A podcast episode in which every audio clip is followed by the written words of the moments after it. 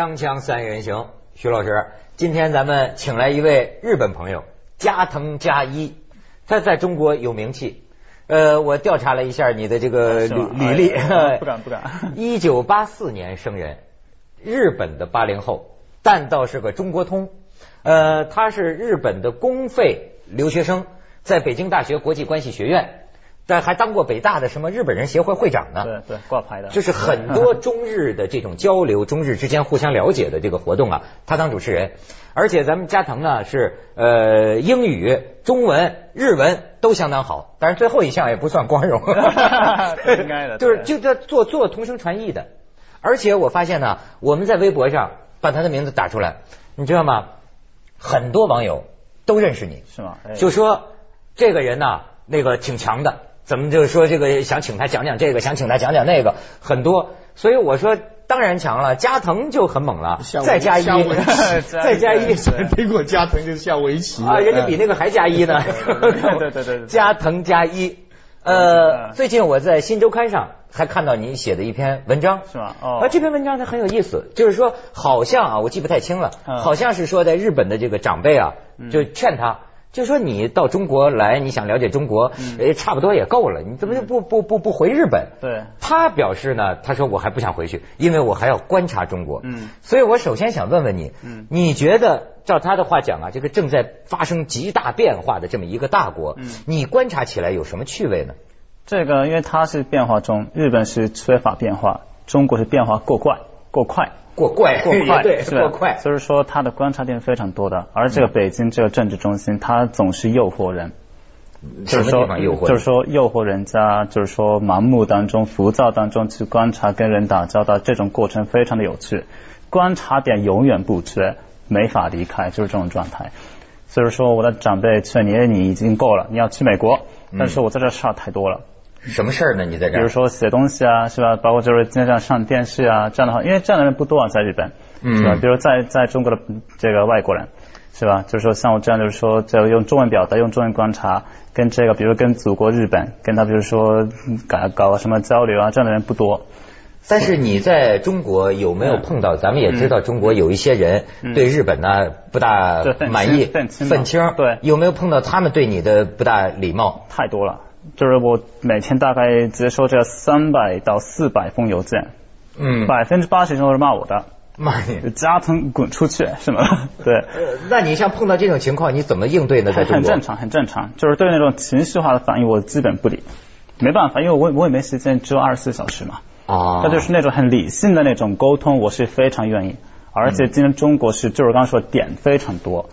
那今天我给你找一个点，是中国的一个热点。热点，我觉得从他这个日本观察家的角度看也很好玩。徐老师，你知道吗？你一定很熟悉这个中国各地的这个领事馆要在北京撤销了。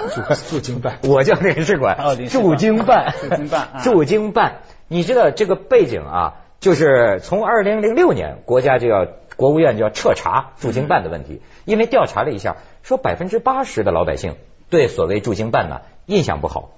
副省级以上在北京的这个驻京办就有五十二家，市一级的以上的五百二十家，哎呦呦，再加上什么各种县呐、各种协会啊，乱七八糟的有五千多家，再加上什么，甚至还有什么同乡啊，还是什么学术机构，嗯，所有的这种办就上万家，上万家，嗯，然后有人算过钱，就说这些驻京办，就算他们平均一年的这个开销支出一百万的话，那么一年他总共。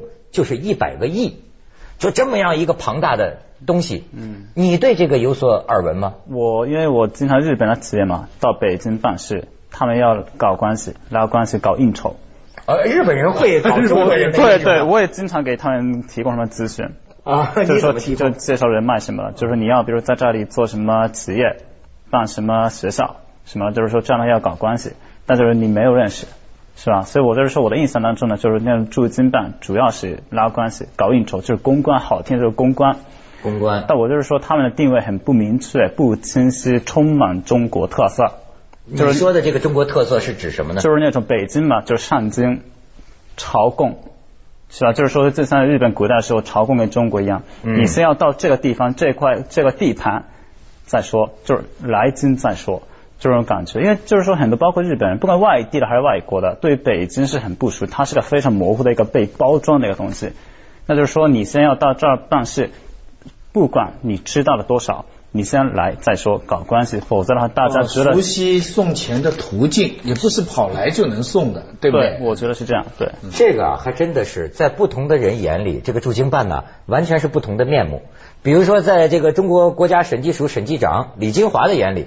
这个很多驻京办叫跑步前进，哦你知道跑步前进什么意思吗？就是跑步为前进来了，是吧？中国通，中国通，跑步前进啊！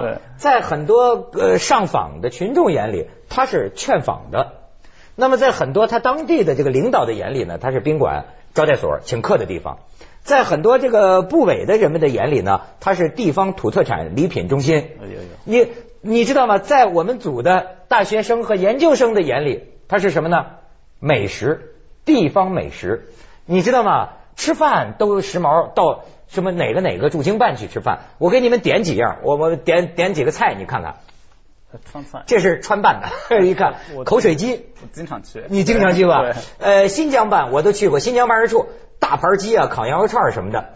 你再再看天津办，就是麻花 大特产；山东办，哎呦这个九转大肠；内蒙办。自然就是烤羊腿，你知道吗？嗯，好好多学生都到那儿吃饭都排队。是，嗯，就就是自建国门那儿创办人天天排队的。嗯，是吧？所以我觉得那是挺怎么说呢？非常受欢迎。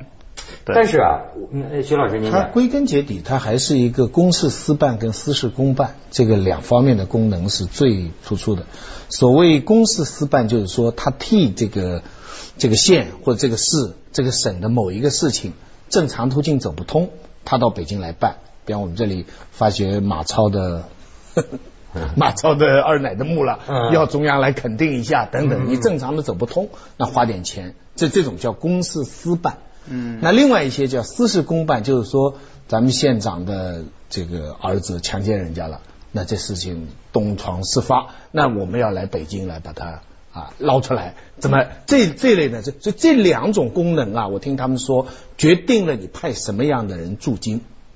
走前面这个哈，你要派能干的人，所以他这个当地地方派人的时候哈，他还会派，因为他还很难做，他需要一定的工作能力，把他这个省、这个市、这个地方的事情在北京摆平。那为什么要驻京呢？就是这在交通很发达，不是来刚才已经回答了，他不了解北京的情况啊。你长期在这里，长期跟人家吃饭，你就知道谁谁谁可以打得进，谁谁谁可以接近，谁谁谁的儿子你可以认识。嗯，你你不是直接能找部长的，跑步你不能直接跑的。你知道，在这个有的媒体眼里，驻京办还有一个名叫九京办。哦，呃，前是前呃前两年是河南吧，呃地方上两个驻京办事处。他们还报案说我们花了六十六万买了七百七十七瓶茅台酒是假的，假酒。对，结果他一弄出来嘛，人家这个一老百姓说你们买这么多瓶茅台酒干什么？你知道，就是说你说他就是他讲的这个，就是说到了北京再说。嗯，因为这北京深似海啊，水太深了。是，所以有一个驻京办，你还翻开小册子啊。嗯。所有的各部委的这头头脑脑的电话联系方式，甚至是说，比如说我们河北籍的，在北京的明星、名人、同乡、同乡，所有你可能找得着的人全有，甚至于还有呢，功课做得更细的，你的生日、你太太的生日、你孩子的什么什么什么问题，全记在本子上。还有你的女朋友，你这上面这些中国人呢，记一个什么东西叫有事有人，没事没人。哦，你不能说我今天有事要您帮忙了，我来请您吃饭，吃到半会儿说我们有个什么项目，不兴这个的。那上面的人也很难办。嗯，你就算窦文涛掌权，他今天你第一次跟我吃饭，你就要我帮这个忙，嗯，他觉得我这在滥用公权。但是要是这个人平常已经吃过好多次饭了。都变哥们了，喝醉的时候头都碰头的了，都已经是这样了。下次有什么事情又是老乡，嗯，下次有什么事情要帮个忙，那我不是滥用公权，我是帮同乡的忙，你这个乡谊呀。哎，加藤，你说啊？我觉得，但这个我觉得很浪费，因为我也参加经经常参加那种饭桌应酬嘛。嗯。但是我就是说，他们是很不清楚，就是大家那么多一批人聚在一起吃饭，互相介绍我我有什么能力什么什么，但就是很浪费，就是 散有。他管这个吹牛叫互相介绍我有什么能力。散散了之后，就是再各自什么保持联系，但这种渠道。很不清楚，对，没有什么固定的渠道，就是说，比如说你是县级的，那就是县级你找省省级的，省再找中央的，这如果你它的渠道是很固定的，那我觉得非常有效了。那如果这种莫名其妙、乱七八糟、一塌糊涂，这样的话就是说，我觉得非常没有效率。你开始触及到我们文化很混淆。我们先去一下广告，锵锵三人行广告之后见。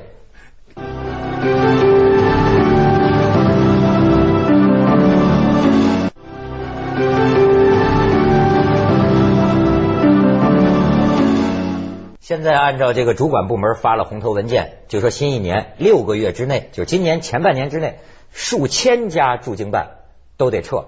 听说潍坊啊已经撤了，但是这个说撤呢，呃，就是说保留这些必要的什么副省级或者什么的啊，其他这些乱七八糟都撤。但是呢，我看这个我们那个微博上，这个新周刊的那个我那朋友风一宁他说了一个话，说啊，这要撤呀啊。肯定啊，会导致一个地方火起来，哪儿呢？廊坊，你明白他说的什么意思吗？啊，就是说呀，他撤到郊区去，他对撤撤 撤到廊坊去了。哎，我想听你刚才讲啊，跟中国人吃饭，嗯，我就觉得咱们老说中日文化当中有一些相关的这个部分，对，我就觉得你看从中国文化来讲，这么多的驻京办，我有一个感觉，中国人呐真是个家天下，嗯，家呀，就说这个。你看，我们连国、连 country、连连连国，我们都叫国，都叫家，国都是个家。你像美国的那个什么政治，它更像一个公司，对吧？你看我们是家，而且这个家，你发现没有，有大家，有小家。你一个县里有什么必要在北京也弄个办事处呢？你就会发现中国人呢，他是很多地方啊，都是一个相对封闭的小独立王国。比如说，这县里也有人大，也有什么，他这个几套班子，呃，他这个一个小小独立王国，关起门来有点自己的这个这个事情，都是说他都是一一户一户的人家，所以都要通天，都要跟北京打交道。嗯，而且就像你说的，中国人之间这个这个吃喝，我想你要说它是个家，这个家的一个中心内容，可不就是吃吗？对，是吗？你觉得这跟日本有什么异同啊？就是勾结嘛，有个自己的圈子地盘。比如说我刚从日本回来哈，就是说那小泽一郎现在民主党的干事长，这丑闻是吧？政治现金出了问题，其实这跟这种东方的那种跑步前进，跑步前进。比如这个他的地方的这个建筑公司要拉工拉工拉活，要找小泽提供便利，那就是说做一个一个换这个条件呢，提供现金，那就是说小泽一郎呢在这个提供现这个过程程序不透明。该登记的没登记，他两个秘书都，然后被特搜部门搜查的一塌糊涂。啊，这事儿现在在日本很大，尤其是地方，越是地方就是越是外地，越发这种勾结这种传统的封建的这种文化非常严重，因为他们就是说不靠那种制度，不靠那种程序，更多的一种情，就是那种就是那种怎么说人情味。那日本有没有驻京办呢？他东京，像中国有没有驻到？那个，我觉得这个什么驻京办，这形式不重要。我我觉得他这个就是说撤销之后，肯定大家都找个办法，去就是说随便什么以私人的名义登记，是吧？这种情况肯定会会蔓就是蔓延。呃，你为什么这么想？因为就是说这个走后门嘛，就是懂得多，前门不开，走后门，这中国人的智慧。那日本人有这智慧吗？有是有，但就是他那个就是怎么说规定更更。你比如像你刚才说的，我就发现就中国人的吃，你认为没有效率，可是实际上啊，我觉得中国啊真是很难离得了吃饭。是。你比如说这个公款吃喝，大家都在骂，可是为什么他就？因为中国的很多问题都需要在饭桌上嗯解决。这日本是。日本也是嘛？对，就是那种怀石料理嘛，就是说就是陪着女人陪着，然后就是说专门在那那样场合，就是说在悄悄的说，就是说你到时候怎么着怎么着，这样的话就是说你的事情更更加的顺理成章，反而在国会，在那些政府机构里说，那就是觉得很不合适。啊，对，所以很这日本的那个吃法好像不是不是圆桌，它是大家跪在两边榻榻米，哎，榻榻米，然后就会有女的在旁边对。艺妓啊什么的，有有有。啊，那要到银座，那到这个吃的地要有点情分才会去了吧？对，一般不大会去吧？不大会去，我们哪有去？那种政治家、政客、官僚、财界，包括那种地方的建筑公司的，他们都在那里谈事儿，就是。看来啊，这个中日两国，他这个都有很多摆不到桌面上的事情。对，私下里关着门咱把这个事情说好了，然后再研究这个事儿在公开层面该怎么去操作它。但但但还是有不同，不同他其实刚才他的疑问就已经触及到了，他不理解，他从日本人这个效率的角度啊，嗯，他觉得吃一顿饭跟一些人莫名其妙的说完了以后都不得要领，他觉得这是浪费。可是这就是中国的特色，嗯，中国文化的精髓，就是要有几次你这样莫名其妙不得要领的这样的饭局以后，慢慢的。同行领导上下的关系就变成了某种家人关系了，嗯，就是同乡，同乡就是家庭的外延了，嗯，对吧？变成了广义的家人关系以后，我们才可以像你说的做到银座的地方去这样。对。我到中国一个惊讶就是说，日本很少问你是哪里人，中日本人很少问你哪里人，伊豆，我是伊豆的，啊，我我不可能说我是伊豆人。但到中国之后，你是哪里？一定问你是哪里人。我是一豆人。你是什么地方？我是山东的，河北的。哎，老乡是吧？就是那种感觉。哦，在日本他没有，我我跟你一都没有用。一日本人是不握手的，日本人是鞠躬的，啊，很客气，也不敢随便问你是哪里的。哎，他问那这不需要对你有所了解吗？但这是另外一回事，就是说要事前去了解，不要在不要在现场什么都问。哎，所以有点冷漠。日本人显得有点冷漠，中国反而有人情味。很热情，但是没什么效率。对，因为缺乏制度，缺乏应该应有的程序，固定的渠道。这点就是说，看日本是看东西方的一个中间，是吧？是我们在谈脱欧入亚，脱亚入欧，脱欧入亚。对。我们还是在找一个第三条的这种道路。人情味一定要有，但这种程序，这契约，就西方意义上的契约一定要有。嗯。所以更加的暧昧，在日本暧昧主要是个美德，是这样。我暧昧是个美德。哎，我就不懂了。像他说的，日本又是讲究很严格的程序，对。但是你像小泽一郎他出这个政治现金，很多咱们看着也是桌子底下的这个交易，人际关系出了问题。对。哦，他是人际关系出了问题，也出了问题。那当那这人际关系上面出了问题，也刺激了这程序上的一些漏洞等等。所以，反正人在操作了嘛。啊，制度是在后面。我觉得在日本的话，主要还是要靠人际关系，尤其是政治。我们这铁三角嘛，政官财财界，财界政界官界官界铁三角，铁三角就是勾结。在中国，政界跟官界是没有分别的，啊，所以就是官商勾结两界了。人家是三界，我们两界，简化了。简化。锵锵三人行，广告之后见。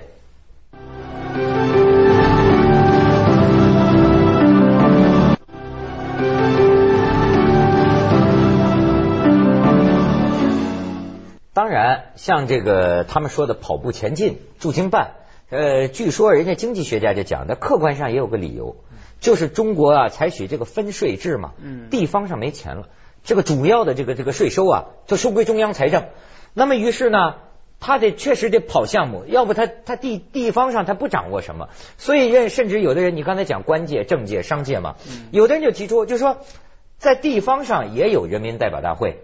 为什么不能更多的发挥地方上的这个议事议政的这个这个权利？所有的他都要到北京。正常的途径不通，所以才走这样的途径。不能单怪送钱的人，你为什么收嘛？